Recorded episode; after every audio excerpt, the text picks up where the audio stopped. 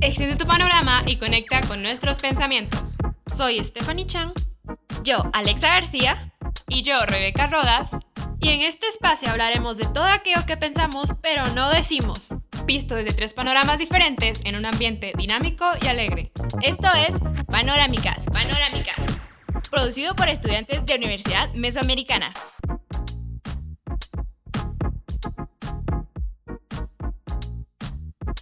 Hola, quiero darles la bienvenida a nuestro primer programa Panorámicas. Mi nombre es Stephanie Chan y el día de hoy estoy acompañada con Alexa García y Rebeca Rodas.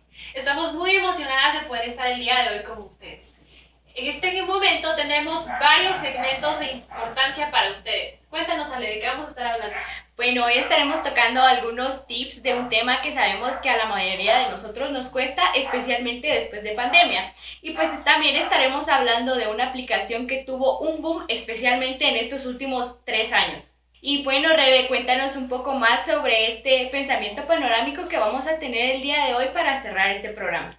Claro que sí, el día de hoy estaremos hablando de un tema que estoy segura que además de haberlo escuchado, todos lo hemos experimentado en estas edades, y es que es la crisis de los 20, algo de lo que deberíamos estar hablando un poco más.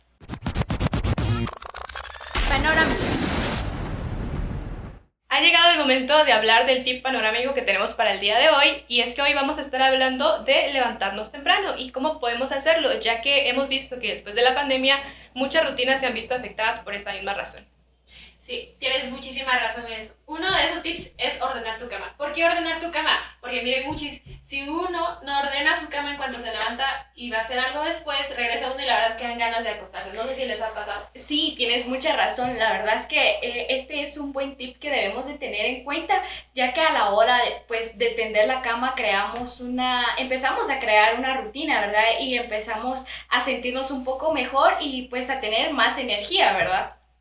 Tienes razón. Otra cosa que nos puede ayudar muchísimo es lavar nuestra cara, nuestros dientes y alistarnos de una vez. ¿Por qué? Porque otra vez es como lo de la cama. Si no nos alistamos desde ese momento, nos da mucha pereza y queremos volvernos a entonces, eso nos ayuda a iniciar de una vez. Es cierto, eh, creo que la parte de higiene de uno y la parte personal de uno es muy importante, el sentirse bien, el querer levantarse todos los días y arreglarse, pues es, una, es un tip también muy importante para empezar a levantar temprano. Así es, y más que también crear una rutina en la mañana, algo muy importante que deberíamos de hacer la noche anterior es establecer también ya la rutina de nuestro día y lo primero que vamos a hacer, porque si tenemos algo que nos emociona hacer de primero en el día, nos va a hacer más fácil a la hora de levantarnos. Tienes razón. Algo más que nos puede ayudar es hacer una actividad física. ¿Ustedes qué tipo de actividad recomendarían? Sí, yo creo que una actividad muy buena eh, sería yoga o ir al gimnasio, ¿verdad? Eh, estas, ahí sí que todas las personas tenemos diferentes gustos en lo que se respecta a una actividad física, ¿verdad? Pero pues la mayoría de personas prefiere ir al gimnasio y está bien, eh, ir al gimnasio y establecer tu rutina es muy fundamental también. Es muy cierto, así que no olviden, debemos hacer una actividad física, no importa tocar, pero es muy importante que nos que sí la hagamos, ¿verdad? Que sea estiramientos, pero hay que hacer. sí, exactamente. Recordemos que también eh, crear una rutina de ejercicio eh, nos lleva un poquito de tiempo y pues si organizamos nuestro día previo y establecemos las horas que vamos a ir al gimnasio, pues entonces vamos a tener una vida más productiva también, ¿verdad? Sí, y es que creo que esto de la actividad física es muy importante porque nuestro cuerpo es el primero que nos va a ayudar a poder empezar el día con energía. Entonces también nos ayudaría un montón poder tener un vaso de agua a la par de nuestra cama y eso ya va a hacer que aumente nuestra energía. Y como mencionaban ustedes, no necesariamente nada más de ir al gimnasio, ¿verdad? Sino que también ahí mismo en nuestro cuarto podríamos hacer alguna rutina y ahora en YouTube y en todos lados hay un montón de rutinas que podríamos imitar. Estoy de acuerdo con lo, de, con lo del agua. Así que pasamos al siguiente segmento. Panorámicas, sigue conectando con nuestros pensamientos. El entretenimiento panorámico que les, traemos, que les traemos el día de hoy es la aplicación de TikTok. Y es que sabemos que TikTok se convirtió en la aplicación más descargada desde el 2022, superando tanto como a Instagram, WhatsApp y a otras apps este, que según eh, un estudio que se hizo de Senior Tube en el primer trimestre del 2022, TikTok superó las, eh, los 3.500 millones de descarga, ¿verdad? Entonces nosotros sabemos que antes, eh, pues en, en, la pandemia, ¿verdad? TikTok se volvió un boom porque pues esto del confinamiento de la pandemia pues nos hizo eh, ahí sí que un poquito de... Estar más dentro de nuestro teléfono, es cierto.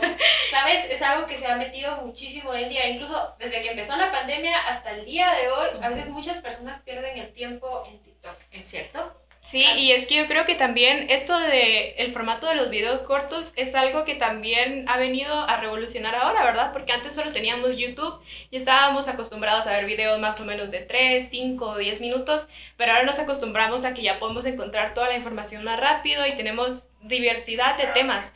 Y es que también cabe mencionar de que TikTok antes era Musical.ly, ¿verdad? Y algunas personas lo conocían, otras personas no, pero no era tan conocido mundialmente. Pero este cambio de marca para TikTok fue un gran, una gran revolución, como tú mencionaste, ¿verdad? Fue todo un boom, porque entonces ya fue conocido mundialmente, llegando hasta el punto que ahora es la aplicación más descargada, ¿verdad? Y ya casi que todos lo tenemos. Sí, y, y, se, y se me hace un poquito curioso que ahora las aplicaciones pues estén este, estén invirtiendo en tomar, en tener una idea de TikTok, tanto como en Instagram ya tenemos los Reels y también tenemos en WhatsApp ahora también las historias ahí. Todos, todos están, como Ajá, exactamente. Entonces creo que TikTok también, si se acordaban antes, cuando muchas personas lo empezaban a descargar, decían, ah, ya tienes TikTok, ahora sos recha, que no sé qué.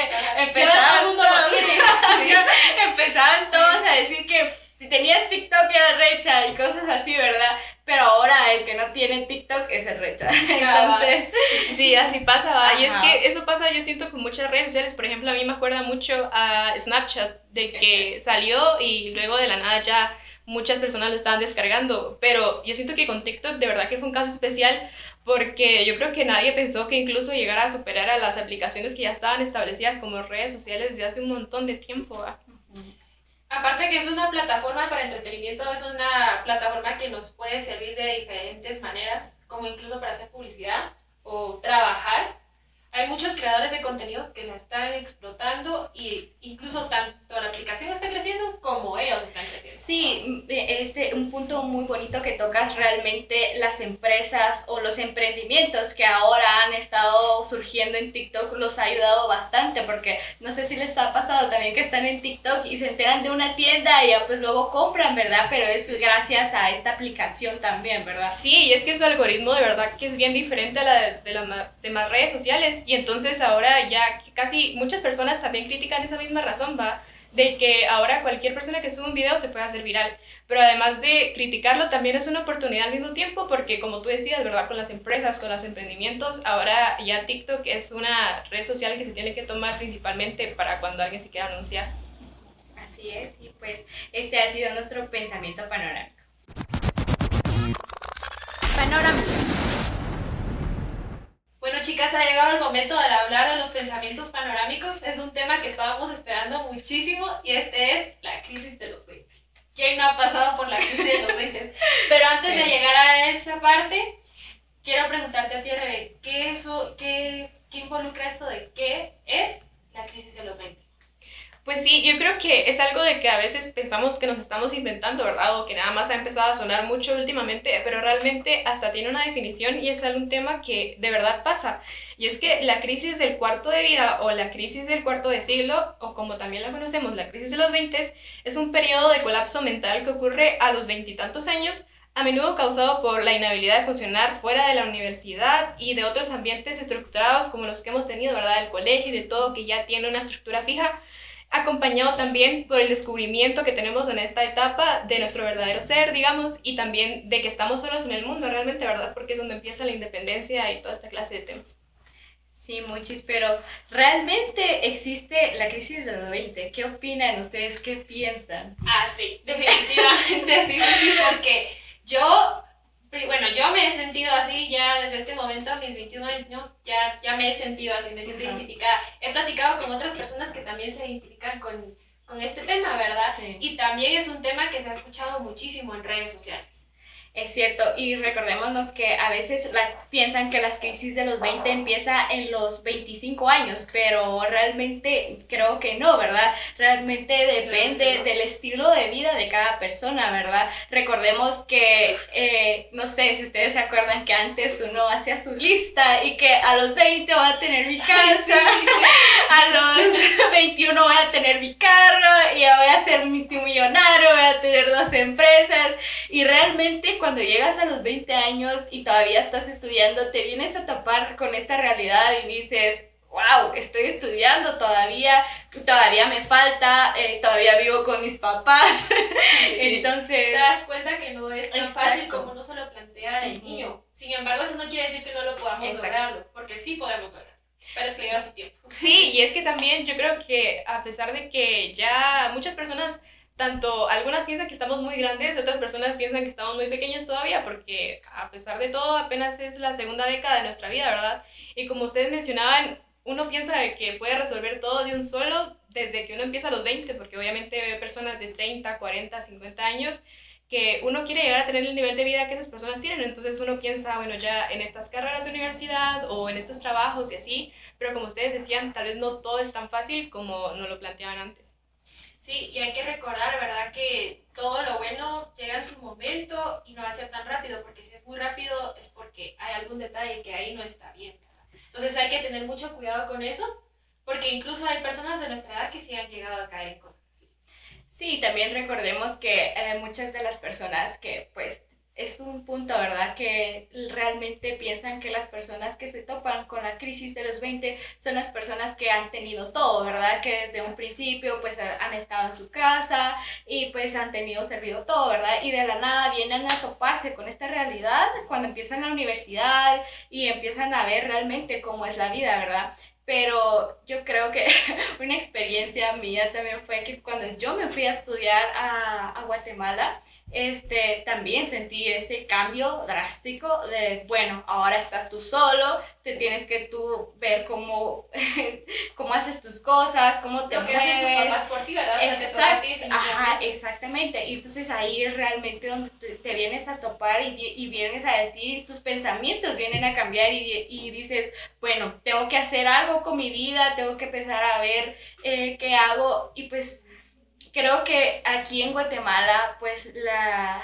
la, la, economía está un poco afectada, ¿verdad? Y realmente después de la pandemia, pues la economía afectó un poco también, ¿verdad? Entonces, a la hora de tú plantearte tus metas ahora es un poco más difícil porque recordemos que ahora los sueldos pues solo te pagan el sueldo mínimo y, ahorita el sueldo mínimo pues subió, ¿verdad? No sé si están enterados, pero el sueldo mínimo ahora es de 3.200, ¿verdad? Y realmente si nosotros nos queremos plantear y hacer nuestras metas, pues ganar mensualmente esto de 3.200 pues no nos alcanza, ¿verdad? Sí. No, y sabes que, muy, perdón que te interrumpa, pero, pero hay muchas personas que incluso, o sea, tienen su trabajo normal y tienen que estar haciendo sus sí, porque es la única manera, pues, de salir adelante si quieres independizarte, por así decirlo. Sí, los, yo creo que realmente si tú quieres empezarte a independizar y a empezar a hacer tus cosas, el emprendimiento ahora es pues una vía muy factible, ¿verdad? Tanto puedes estudiar y emprender y empezar a lograr tus sueños, ¿verdad? Sí, y es que esto de los emprendimientos, como tú mencionabas, en la pandemia, uy, subieron un montón y ahora todas las personas ahí sí que tuvieron la necesidad tal vez de por perder su trabajo o alguna otra situación, también sacar un emprendimiento, pero al mismo tiempo esto también de tantos emprendimientos que hay ahora, de tantas páginas que te siguen en Instagram todo el tiempo y el e-commerce que está muy potente en Internet. Ya hay demasiada competencia también, ¿verdad? Entonces también eso se vuelve algo difícil y lo que tú mencionabas de los sueldos, de que uno piensa de que por tener una carrera universitaria o por haber estudiado bien, o eso es lo que nos pintan también cuando estamos pequeños, ¿verdad? De que si vamos a la universidad, ya por haber estudiado bien y por haber tenido un grado académico mayor, vamos a conseguir un buen trabajo. Y cuando lo que nos topamos cuando salimos de la U es de que nada más son estudiantes universitarios que no tienen especializaciones, que no tienen maestrías, que no tienen nada. Que es algo muy importante. Sí, y es que también sienten que eh, tú vas a estar en la universidad y tienes que tener cuatro años de universidad y diez de experiencia. sí. Entonces, es como que, ¿cómo voy a conseguir esa experiencia si ni siquiera he comenzado a trabajar? O sea, necesito es cierto. es cierto, y ahí nos venimos a topar con muchas más cosas, ¿verdad? Sí, y es que también el sueldo mínimo, lo que tú mencionabas, ¿verdad? Muchas veces, como por lo mismo de que no tenemos experiencia, de que apenas somos estudiantes, la mayor parte de oportunidades que se nos plantean son del sueldo mínimo. Y es que también muchas veces en nuestra educación hemos, uy, puesto un montón de dinero, ¿verdad? Desde la primaria, desde la secundaria y después la universidad. Y a veces son universidades privadas. Aquí en Guatemala, las universidades privadas a nuestro nivel de vida son bastante caras por los sueldos que tenemos. A pesar de que hay personas que quieren irse a vivir incluso al extranjero y estudiar en universidades de allá. Y así que las cantidades no tienen sentido, ¿verdad? Para nosotros acá porque muchas personas ven que las universidades de acá son relativamente baratas, pero para el nivel de vida de acá nos resulta bastante caras pagar una universidad privada y todo eso que invertimos, al final lo que nos retribuyen es el sueldo mínimo, ¿verdad? Y uno quiere como hacer más cosas o al menos tratar de independizarse o tener un ingreso y de verdad que no alcanza. Sí, tienes razón. Eh, todos esos temas que acabas de incluir tienen que ver mucho también con la crisis de los 20 años. Pero como aquí estamos hablando de diferentes panoramas también, sí. eh, hay que aclarar, ¿verdad? Y decir que lo podemos ver de diferentes eh, tipos de los países que hay, ¿verdad? Guatemala es de una, manera, de una manera, en otro país va a ser de otra manera. Pero, ¿por qué no platicamos acerca de nuestra experiencia? Porque estoy segura que las personas que nos están escuchando se van a sentir identificadas. Por ejemplo, tú ya nos contaste una... Tú, Rebe, cuéntanos cómo, cómo te ha ido con eso. Sé que aún no tienes 20, porque Rebe aún no tiene 20. Para los que no saben, pero ya se identifica con eso. Y ha convivido con personas que tienen 20 años. Sí, y es que como tú mencionabas, de verdad que todos tenemos diferentes programas acerca de esto y, y es que sí, hay personas a las que mucho más siento que últimamente la crisis esta les llega justo antes de empezar los 20, porque nos hemos adelantado tantas etapas, digámoslo así, que nuestro círculo social es de puras personas de 22, 25, 28, y nosotros también, ponete yo, tal vez voy a terminar la universidad a los 20, y entonces ya apenas empezando los 20 empieza todo ese esa corredera va de terminar la universidad, de ver si vas a trabajar, de ver si vas a seguir otra cosa o qué vas a hacer. Y también hay otro caso, otros casos de otras personas que de repente terminan su carrera a los 28, ¿va? Y toda su crisis desde los primeros años de los 20 fue acerca de temas diferentes también, porque tal vez estaban teniendo su crisis de si voy a trabajar primero, o si va a terminar la universidad o no, o si ya se van a independizar, o si tienen que volver con sus papás en algún momento, porque eso es algo que pasa un montón, ¿va? De que uno a veces piensa de que rápido se va a independizar o de que te vas a independizar y ahí te vas a quedar para siempre, pero hay momentos en los que a veces tienes que volver a convivir con tu familia. Tienes toda la razón, También me siento identificada parte de esa información que tú nos acabas de decir. Ahora, ¿se puede solucionar nuestra vida a los 20 años? ¿Ustedes qué piensan? Sí, yo creo que sí, pero depende mucho, ¿verdad? Realmente de, de, lo que pensemos, de lo que creamos, de las metas que nos planteemos, ¿verdad? Así que depende de cada persona. Eh, toda, recordemos que los 20 es, una etapa, no porque a los 20 ya tenga, ya sea millonario y, y nosotros no, no, no, no nos tiene que afectar. Cada quien tiene pues su propio camino, sus propias dificultades. Entonces, de que sí se puede, se puede, pero de que va a llevar su tiempo, va a llevar su tiempo. Y de que cada persona va a llevarle tiempo diferente, le va a llevar tiempo diferente. Sí, tienes toda la razón. De hecho, yo pienso que no nos deberíamos de desanimar. Como tú ya mencionaste, cada quien tiene su camino y cada quien lo va a hacer de una manera totalmente diferente. Es normal que nos estresemos, que nos caigamos en el camino, pero es muy importante que nos levantemos y que tengamos la frente en alto y que tengamos una visión. Tener una visión nos va a ayudar muchísimo. Sí. Entonces, todo en su momento. Hay que vivir el presente, el día a día, porque si nos vamos, digamos llegamos al futuro y digamos, ala, pero hubiera mejor disfrutado esa etapa de mi vida si la verdad estaba bien. Entonces, ¿por qué lamentarnos, verdad? Hay que disfrutar el momento. Eso no quiere decir que vamos a estar ahí trabajando y haciendo y haciendo. Hay que tener un equilibrio. Ajá. Hay que tener un equilibrio. Vida social, trabajo, estudio. Todo es un equilibrio y si tú puedes mantener ese equilibrio y sabes cómo mantener ese equilibrio, créeme que las cosas van a ir mejorando, ¿verdad? Sí, y la otra cosa que ustedes mencionaban ahorita que me llamó la atención es de que a veces a uno le cuesta eso mismo, ¿verdad? De mentalizarse, no, pero yo estoy joven, no, pero me queda un montón de vida, porque esta etapa es tan diversa que personas a los 20 ya tienen dos hijos o ya están casadas, otras personas están empezando la universidad, otras personas están terminando la universidad, otras personas ya les llegan oportunidades laborales bastante importantes y otras personas ni siquiera han empezado a trabajar. Entonces, en esa mentalidad caemos, ¿verdad? De que a esta persona le está yendo mejor que a mí o esta persona tal vez yo quisiera ser así. Y entonces esa creo que es parte fundamental, ahí sí que de la crisis esta, porque eso es lo que más nos cuesta, ¿verdad? Entender que es una etapa tan variada, que todas las personas tienen su propio ritmo y de que lo que nos tenemos que enfocar realmente es de que es una etapa bastante joven, tenemos bastante por delante y apenas estamos así que haciendo los cimientos de nuestra vida y tenemos que, sí, y tenemos que vivir como tú decías, sí, y como tú decías, tenemos que vivir como el momento ese, porque a veces después, si te pones a pensar, muchas veces tus abuelitos te lo dicen, ¿verdad? Eh, ay, pero si yo tuviera tu edad, ya personas de 50, 60, yo hubiera disfrutado, hubiera estado más tranquilo. No, y, o, yo a tu edad ya tenía en mi casa, ya tenía mi carro, yo trabajaba, tenía dos trabajos. Pero aclarar y recordar que son épocas sí, totalmente Exactamente. Ok. Entonces, hay que hablar acerca de las variantes de la crisis de los 20. Hay muchísimas. Yo estuve investigando en Google y también les estuve platicando a ustedes sobre eso porque no crean aquí. Tiene que haber un diálogo y un guion para guiarnos por eso no se confunde. Pero bueno, vamos a hablar acerca de estas variantes. Una que me, me gustaría hablar es acerca de el no sentirse suficiente. Eso es algo por lo que todos pasamos. A mí me ha pasado en su momento está bien, pero es muy importante no quedarnos ahí.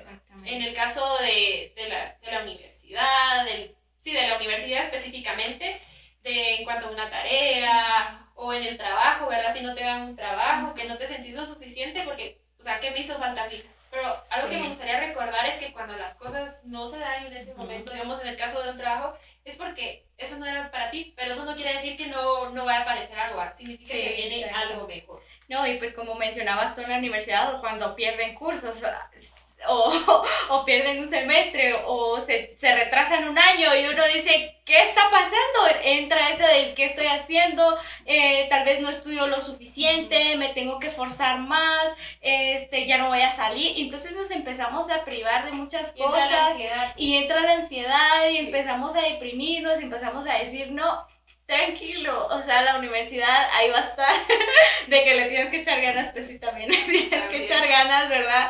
Pero pues ya sabes por qué perdiste o por qué no pasaste, ¿verdad? O tú ya también sabes las circunstancias y pues... Eso te puede ayudar para mejorarlo. exactamente, entonces eso, tienes en mente cuál fue el problema, lo, lo, este, ahí sí que como que lo fundamentas, piensas dices, esto estuvo mal, lo arreglas y dices, bueno, ya le echo más ganas, lo ganas, pasas el año y te motivas más, no, no te desmotives, no te hagas sentir mal porque entonces ahí vamos a caer a, muchas cosas menos, ¿verdad? Entonces, no sé si quieres agregar algo. Sí, yo creo que también eso parte del el hecho de que tu pues estaba nuestra vida estructurada toda la vida, ¿verdad? Y de que en la preprimaria ya sabíamos a qué edad teníamos que entrar y todos iban al mismo nivel. Luego en la primaria también, desde una edad tenías que entrar, eh, que yo creo que aquí son los siete años, eh, aunque incluso yo entré antes. y entonces todo así, ¿verdad? Que tenés primero, luego segundo y luego segundo a tercero y así van todos juntitos. En cambio, cuando terminabas el colegio, algunas personas, de hecho, deciden no estudiar en la universidad, ¿verdad? Y otras personas que no les parece tan importante la universidad, sino que les parece mejor el mundo laboral o hacerse otras oportunidades, también están en otros caminos y otras personas que sí están en la universidad, otras personas que están en la universidad y trabajando, pero algunas personas, como tú decías, ¿verdad? Por esto mismo, de mezclar tantas cosas, porque no todo es la universidad, ¿verdad? Eh, porque a veces eso es lo que nos pintan también, ¿verdad? Colegio, universidad y luego trabajo sino que a veces son diferentes órdenes, a veces algunas personas trabajan, luego están en la universidad, luego vuelven a trabajar y así, eh, pero todas son diferentes estructuras, entonces eh, realmente aquí nada está estructurado, no es de que tengas que ir en este año, a veces te encariñas con las personas incluso que estás, entonces a veces no quieres lo mismo de perder cursos en la U, a veces de que algunas personas terminan más rápido que otras, pero así es como lo mismo que estábamos hablando al ritmo de cada una. sí, creo que es lo que la sociedad nos ha inculcado, ¿verdad? De que, o sea, estudiar, graduarse, casarse y tener hijos. Pero no tiene por qué ser así. Todo es como muy monótono y la misma historia. Creo que está bien que cada quien viva su historia de diferente manera. Es totalmente válido y cada quien va a decidir cómo hacerlo. y creo que otra cosa muy importante, como estamos tocando ese tema, ¿verdad? Que a veces uno quiere tener todo escrito, planificado, y lamentablemente no es así. Eso no quiere decir que no vayamos a planificar en nuestra vida, pero tenemos que entender que las cosas no siempre van a ser. Ajá, o sea, tal vez tener tus metas plasmadas y pues el camino va a ser así que tipo onda, arriba, abajo, arriba, abajo, pero nunca en línea recta. Y pues tocando otra variable, ¿verdad? Es el de el consumo de pues ahí sí de, ¿cómo se podría decir? De, de, la magia, de las sustancias. sí, de, de, lo que nos causa esto, porque recordemos que nosotros a nuestros 20 también queremos ahí sí que la fiesta la curiosidad y que probar un montón de cosas y, y, y, y, está bien, pero sanamente, ¿verdad? Como lo mencionábamos anteriormente, o sea, equilibrar, equilibrarlo, eh, saber esa línea no pasarte, no sé si... Sí, tienes, eh, tienes toda la razón en eso que tú acabas de mencionar, que es algo que se da muchísimo en nuestra edad, incluso en personas más jóvenes. Sin embargo, también pienso que hay personas que, que no son de eso, porque ponerle a una persona, tú le llamas, mira, esta fiesta, pero fíjate que no me gusta, yo prefiero quedarme en mi casita. No, y fíjate que eso también es otra cosa, ¿verdad? Que se ha normalizado tanto que es la edad donde más fiestas hay, donde pruebas de todo y así, y hay personas que realmente no les interesa eso, hay personas que tienen otros puntos de vista, que están enfocadas en otras cosas. Y, y recuerda, no sé, a veces uno no quiere salir a fiestas, a ese tipo de cosas, pero cuando uno sale y dice, bueno, eh, vamos a salir esta noche y uno va a, ese lugar, a esos lugares, se encuentra a uno, a niños menores que uno, de, de 17, 15 años, de uno así como que... Sí, fíjate que eso de adelantar etapas es algo que siento que es muy común que ha estado pasando en los últimos años y al final créeme que yo he visto casos de todas esas personas que así va, desde los 15, 17, y ya empiezan a tratar de falsificar documentos para meterse a otras cosas y así. Y al final, ya cuando tienen de verdad esa edad, cuando ya llegan a los 18, a los 20, ya no les ilusiona eso y ya nada más están pensando en otras cosas porque ya les aburrió, porque ya experimentaron eso. Entonces, también, a pesar de que no, no hay una edad para todo, sí hay ciertas cosas por las cuales deberíamos de como ir con más calma. Sí, tienes toda la razón. Creo que hay muchísimas variables, pero creo que mencionamos como que las que más se dan en, estos tiempos. Sí, y yo creo que una más que también nos pasa a todos, ya sea que nos pase, que, que alguien que sí nos pase o que no nos pase, es acerca de las relaciones, ¿va? Porque en la pubertad, en la adolescencia, es donde muchas personas empiezan a tener sus primeros novios o que te empieza a gustar alguien y así, pero como muchas veces en los 20 miras ya que una persona ya lleva 7 años con una persona, sí. hay otros que nunca han tenido novio incluso, y hay otras personas también que... casar tú? sí, hay otras personas que a los 20 ya están casados, otras personas que también, por lo mismo que nosotras hablábamos, va de que nos han planteado tanto esto de que el colegio, la universidad y te casas yo, y yo he escuchado de eso, que hay personas que dicen, sí, ya a los 27 me gustaría tener mi primer hijo, pero para eso tendría que tener, a estar comprometida a los 26. Eh, eh, y luego tener novio desde los 24 y así, y tenés 27 y no has tenido ninguna de esas cosas. Entonces, eh, a veces uno se pone a pensar en casarse, en tener hijos, pero a veces ni siquiera hay una relación con alguien. Y también como es tan variable tantos aspectos en, estas en todas las personas que también cuesta mantener una relación con alguien porque uno está viendo tantos aspectos de su vida que también eso influye un montón en las relaciones. Sí, creo que hoy en día uno es más exigente. También por eso cuesta tanto conseguir una pareja hoy en día, porque tú sabes lo que quieres y eso es totalmente válido. Exacto, yo creo que, como dice Steph, nos hemos, en la generación 20... Uno se pinta. Ajá, se ha empezado a, a cerrar un poquito más, a tal vez a decir, eh, yo estoy eh, con esta visión, yo tengo esto, o yo ya tengo mi trabajo, yo quiero hacer esto, entonces esta persona tiene que venir a complementar esto y esto y esto. Entonces... No, y sabes que a veces también eh, uno está pensando en esas cosas y luego de la nada miras a alguien, va que ya lleva cinco años con su novio y así como que te quedas, no sabes realmente qué hacer, si de verdad dedicar tu tiempo a eso o equilibrarlo o a veces tú pensás que estás bien sin una relación, pero a veces igual es natural de que querrás estar con una persona o establecer un vínculo.